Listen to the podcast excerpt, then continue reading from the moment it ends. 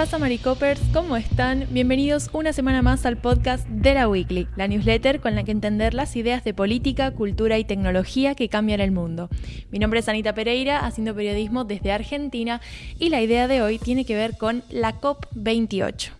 En los últimos días se ha estado celebrando un evento muy importante vinculado con la acción climática y estoy hablando de la vigésima octava conferencia de las partes de la Convención Marco de las Naciones Unidas sobre el Cambio Climático. Esto es algo así como una mega cumbre internacional que reúne a representantes tanto de los países miembros de esta convención como a representantes de asociaciones de la sociedad civil, activistas, organizaciones, también el sector privado que en esta edición en especial ha tenido tenido una relevancia destacada, sobre todo la industria vinculada a los combustibles fósiles. Entonces, es una gran reunión en la que la agenda está centrada en la acción climática y dentro de esta acción climática tenemos varios puntos. Por un lado es este gran objetivo de reducir la cantidad de emisiones y por el otro lado tenemos ya objetivos referidos a mitigación y adaptación al cambio climático que, como nos lleva diciendo la ciencia bastante tiempo, ya es, eh, digamos, algo que tiene que formar parte de las agendas de los países porque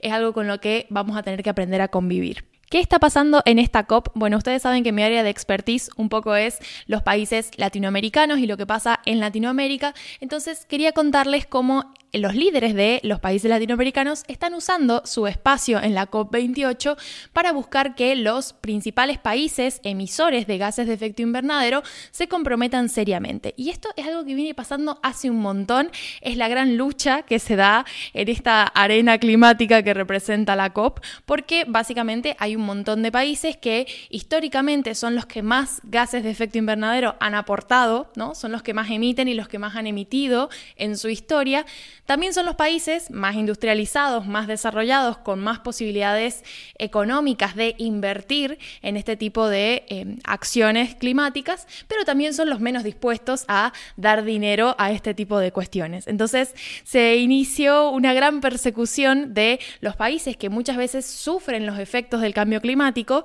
y que no pueden hacerle frente económicamente hablando, como pasó por ejemplo con las naciones insulares Ahí en la, en la newsletter les dejé el link a eh, la newsletter en la que les conté sobre un eh, discurso muy icónico que dio el canciller de Tuvalu hace un par de años en la COP26.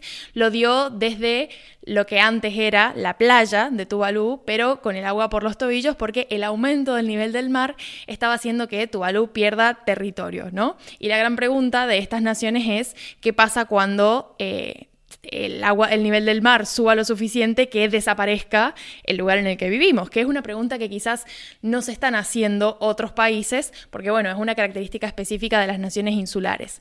Entonces, todo esto nos lleva de vuelta a América Latina, donde varios líderes latinoamericanos, igual que en la COP pasada, han presentado una posición eh, unificada, ¿no? Y unificada con el objetivo de lograr compromisos en términos de dinero, en términos de inversión financiera, porque lo que ellos eh, denuncian es que hay una simetría muy clara de responsabilidades.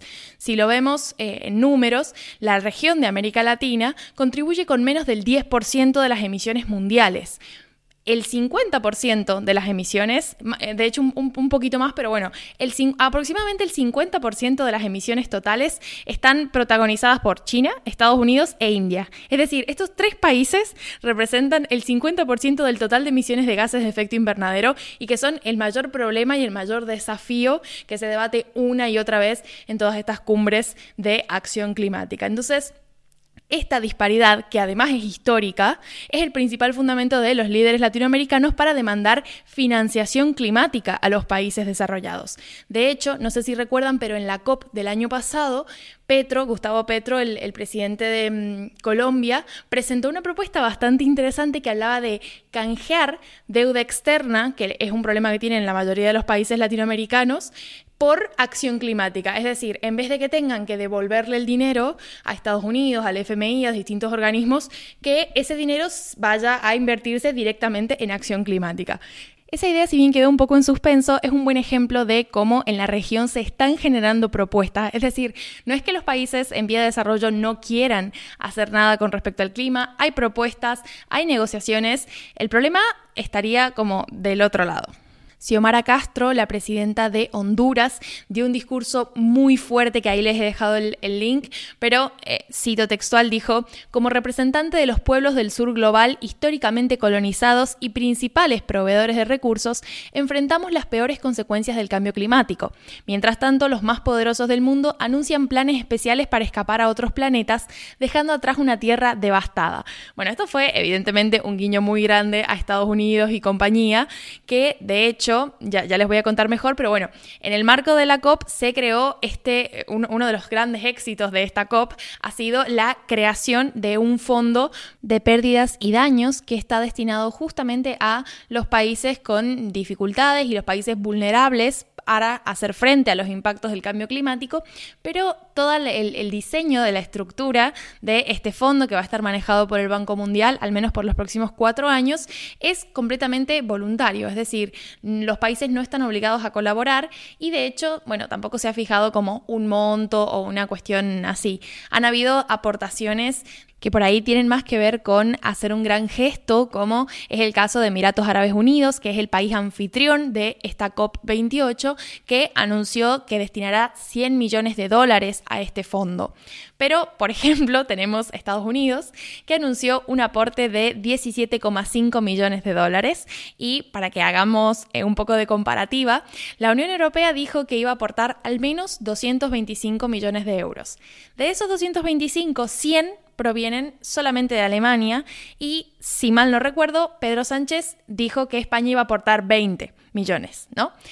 Repito, Estados Unidos anunció un aporte de 17,5 millones de dólares. Esto ha sido obviamente sumamente criticado pero para mí es un excelente ejemplo de por qué este tipo de iniciativas fracasan, porque realmente no hay ningún mecanismo internacional que demande responsabilidad por parte de los principales países emisores. Entonces al final queda a la buena voluntad y predisposición de los países que quieran colaborar, pero mientras tanto lo que pasa es que hay países que dependen y van a depender de este fondo de pérdidas y daños.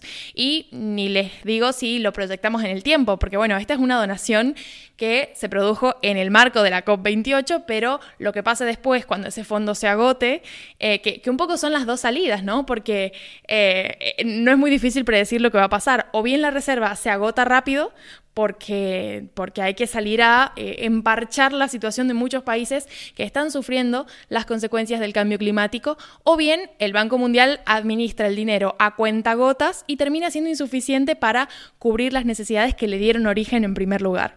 Y, yo sé que esto suena muy a que nada me viene bien, pero lo cierto es que tenemos años de el batallón de científicos que nos están advirtiendo que estamos muy cerca de un punto de no retorno. Entonces, el cambio climático, cuando pensamos en el hecho de que el planeta es uno solo y no distingue fronteras. Esto no es una propina que Estados Unidos, China y compañía puedan decidir si quieren dar o no dar. Y por más que, eh, digamos, cada país tiene sus propios problemas y tiene sus propios desafíos económicos, sabemos que Estados Unidos los tiene porque los hemos venido siguiendo muy de cerca en la newsletter, eso no quita que estamos hablando de una cuestión de en última instancia de la conservación del el único planeta que conocemos que puede albergar la vida humana. Es tan simple como eso. Pero bueno, una y otra vez eh, surge ¿no? en, estos ámbitos de, discusión a nivel global todas estas eh, estos egoísmos o estas decisiones que realmente lo que hacen es impedir que se generen soluciones concretas.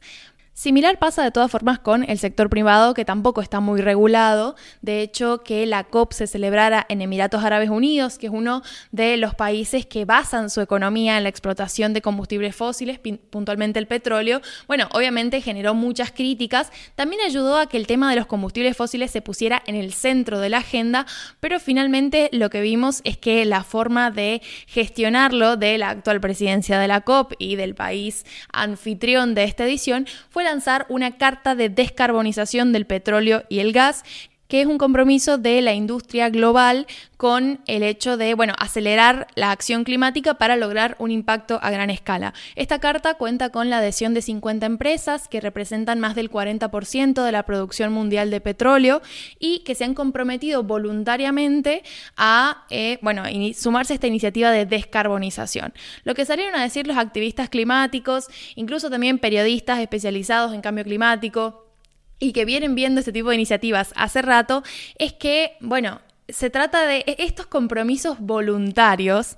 Un poco lo que es es querer hacer pasar como ecologista a la industria de los combustibles fósiles, que es la industria que tiene que morir o al menos tiene que ver reducida al mínimo su actividad para justamente no seguir empeorando la crisis climática. Entonces, bueno, cuando estas empresas asumen estos compromisos voluntarios, a muchos les parece una forma de greenwashing, ¿no? Y de, mucho bla bla y poco hacer, porque en realidad, em, digamos, el, el tipo de acción que esto demanda es una transición mucho más firme en términos de realmente lograr resultados, porque lo que hemos estado viendo en los últimos años es que si bien hay mucho acuerdo, hay mucha firma, hay mucha colaboración internacional en términos diplomáticos, luego en los números no se ve reflejado. Así que bueno, todavía le quedan algunos días a la COP para eh, terminar de escribir y publicar este documento que hacen siempre al cierre del evento. La COP va a durar hasta el 12 de diciembre. Así que bueno, quizás en alguna de las, de las últimas newsletters del año les pongo una actualización sobre qué finalmente llegó a ese documento final y si podemos esperar algún cambio importante en materia de acción climática global. Gracias por escucharme y nos vemos la semana que viene. Adiós.